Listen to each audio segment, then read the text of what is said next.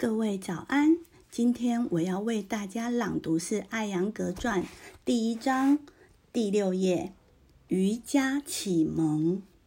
斯利克里希纳帕查雅带回了一个叫做卡萨瓦木提的孤儿，他甚至给这个孩子举行了范行仪式，并且教授他瑜伽。这个男孩无疑非常的出色。我们同住在一间屋子。他也就成了我唯一的朋友。我坚信他的生命定会发光发亮，可上天却另有安排。一九三五年六七月的一个早晨，他突然不告而别，从此便无影无踪。我又孤单一人了。卡萨瓦穆提在的时候，斯利克里希纳马查雅会在早上四点钟叫我们起床。起床之后，我们开始给花园浇水。我们实在困得厉害，就会把门关上，在屋外先睡个几分钟，然后再开始干活。大概一个半小时才能干完。卡萨瓦木提离开后，他的那份工作也落在了我的头上。于是我总是饥饿难耐，我也没胆子向姐姐要些吃的，只有有人来叫。才能去吃饭，而且有什么吃什么。饥饿曾逼得我去偷钱，真是一斗米难倒英雄汉。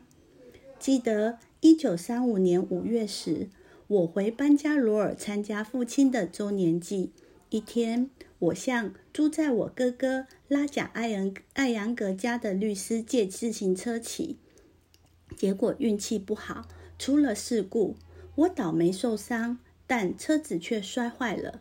那律师要我拿出四卢比巴安娜修车，而我拿不出这笔钱。我的姐姐斯塔玛帮我付了一部分，而剩余部分我则通过做家务自己补齐。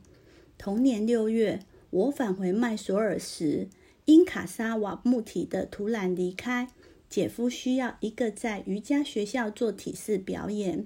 这成了我生命的转折点。在此之前，斯利克里希纳马查尔雅从没想过要教我瑜伽体式。当我要他教我一些体式时，他会说：“所有的一切都取决于个人前世的业。”而卡萨瓦木体的出走倒成了我的运气。姐夫教了我几天，他也因此成了我的咕噜。很快的。他又为我举行了范行仪式，作为阿查尔雅传授我盖叶曲颂词。我的腿疼得厉害，而且背也痛到难以忍受的程度。出于恐惧，我没有向任何人透露我的困境。在几年的时间里，我只是机械地练习体式。最初，我对体式的学习缺乏兴趣，尽管困难重重。我还是与其他人一道，在学习还不足一个月的时候，用仅有的几个体式参加了我的第一次公开表演。地点是在麦索尔的政府大厦，那是一九三五年的九月。表演是在最后一任麦索尔大公面前进行的。他对我们的表演甚是满意，给我们每人五十卢比作为奖励。古路让我把钱存在邮局的银行里，我于是照做，但会不时地取出一小部分买食物。幸运的是，古路再也没有问过这笔钱。这次表演之后不久，我就开始于早晚两个时间训练瑜伽学校的学生。我早上四点起床，浇花之后学习到七点。七点三十分会有一学生，一些学生来我的住所学习半小时的高难度与体式。我在八点三十分沐浴去瑜伽学校，然后十点返回。吃完早餐，我会在十点十五分步行三英里去上学。尽管下午四点三十分就放学了，我却不被允许直接去只有十分钟步行路程的瑜伽学校。所以我要先回家把书本放下，然后再去瑜伽学校。我在那里习练，并且授课到七点，然后回家做晚间的祈祷。我们晚上八点吃晚餐。如此艰苦的生活，让我无论在学校还是在瑜伽学校都十分困倦。由于我不能集中精力在学业上，很快成了后进生。好不容易才凑齐了参加中学毕业考的费用，我参加了考试，但是对于能否通过则信心不足。暑假之后，成绩公布，我通过了除了英语之外的所有科目。因为英语的三分之差，我不能进入任何高校学习。根据当时的制度，我必须要重新参加所有的科目考试，并且全部通过。才可以进入大学，但是没有免费参加考试的资格，我又实在筹不出这笔考试费用，于是我的正规教育就这样终止了。瑜伽学校组织年度考试，并且为成为通过初中高三个级别考核的学员颁发证书。我在一九三五年十月参加了考试。我在各级别都获得了九十八分的成绩，排名第一，也被授予了证书。尽管我能够完成体式，但我对自己的表现并不满意。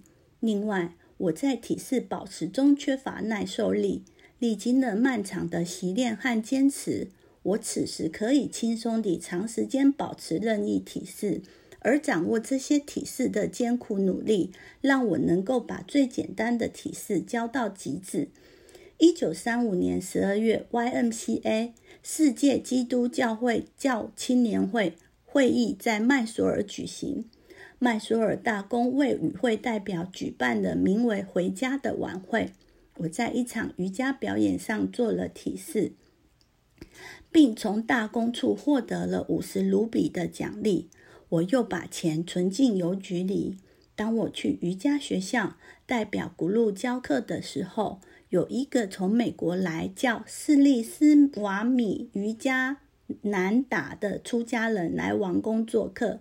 他参观了我们的学校，了解我们在学校所做的工作。他对见到的一切非常喜欢，并且大大赞扬了古路的所为。然后他问我。是否愿意跟他去美国？但我当时年纪尚小，古鲁不同意我跟他去美国，并且告诉他，古鲁自己有可能在下次去美国时带上我。对未知的探索。一九三六年，麦索尔大公要古鲁到北卡纳塔克传播瑜伽，因为刚好是夏天，古鲁便让我也加入他们师生一行。现在居住于孟买的瑜伽老师西恩巴特先生也在同行者之一。我们在奇特拉达家做了两场表演，接着又在哈达哈尔表演了一场。此后，我们前往达瓦尔，并停留了三周。这期间，我们分别在达瓦尔和胡布利做了一系列或公开或私人的表演。卡纳塔克大学的教员表现出极高级的兴趣，并安排我们住在大学的校舍里。很多教授及医生以及他们的家属也开始了体式的学习。作为年龄最小的成员，我负责女士们和女孩子们要求单独安排的课程，而这也成了我独立教学生涯的开始。七月。古路一行人就要返回麦索尔了。离开前，他又安排了在贝尔高姆的两场表演，一场在萨达尔高中，另一场则在林加拉贾大学。在林加拉贾大学的那场表演，公观众众多。戈卡莱医生也在场，他对于瑜伽兴趣很浓，于是他在退休之后就和麦索尔的瑜伽学校联络。希望能够派一位老师来普纳教授各大学的学生。戈卡莱医生观看了我们的表演所有的体式，他还检查了古路的脉搏和心跳。当古路停止脉搏和心跳的时候，他非常的震惊。在另一个场合，古路表演了脉搏和心跳的停止，那是两个来自法国非常知名心脏方面的医生。马卡尔特医生和布鲁斯医生，他们在一九三五年来参观瑜伽学校，两人对瑜伽充满敬意。他们首先观察了所有体式，我也向他们展示了一些体式。古路又展示了不同的呼吸控制法和呼吸对心脏的作用。他们在麦索尔待了二十天，期间还使用心电图仪对呼吸控制法如何作用于神经系统进行了实验。最后一天，两个医生用仪器记录古路的心跳和脉搏。当心脏和脉搏停止时，机器上的指示灯就灭了。在一段时间内，因为没有任何生命体征的显现，两位医生就宣布了古路的死亡。刚宣布没多久，机器又开始进行记录。医生们震惊的无以复加，于是激动地告诉我们，古路又复活了。医生的认为。古路能让心脏脉搏停止是公认不可能之事，这是古路对身体非自主器官的控制。教学的种子，神的呼唤。所有的表演结束之后，我们就计下计划返回了。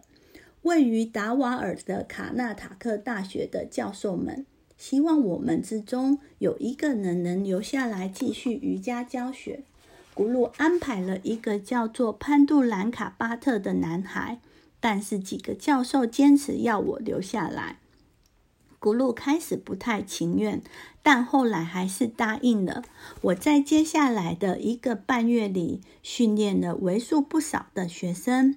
我的努力让大家都满意。课程结束的时候，他们送给我一些衣物、银饰和返回麦索尔的旅费。还让我带回了给咕噜的一条披肩。今天的朗读到此结束。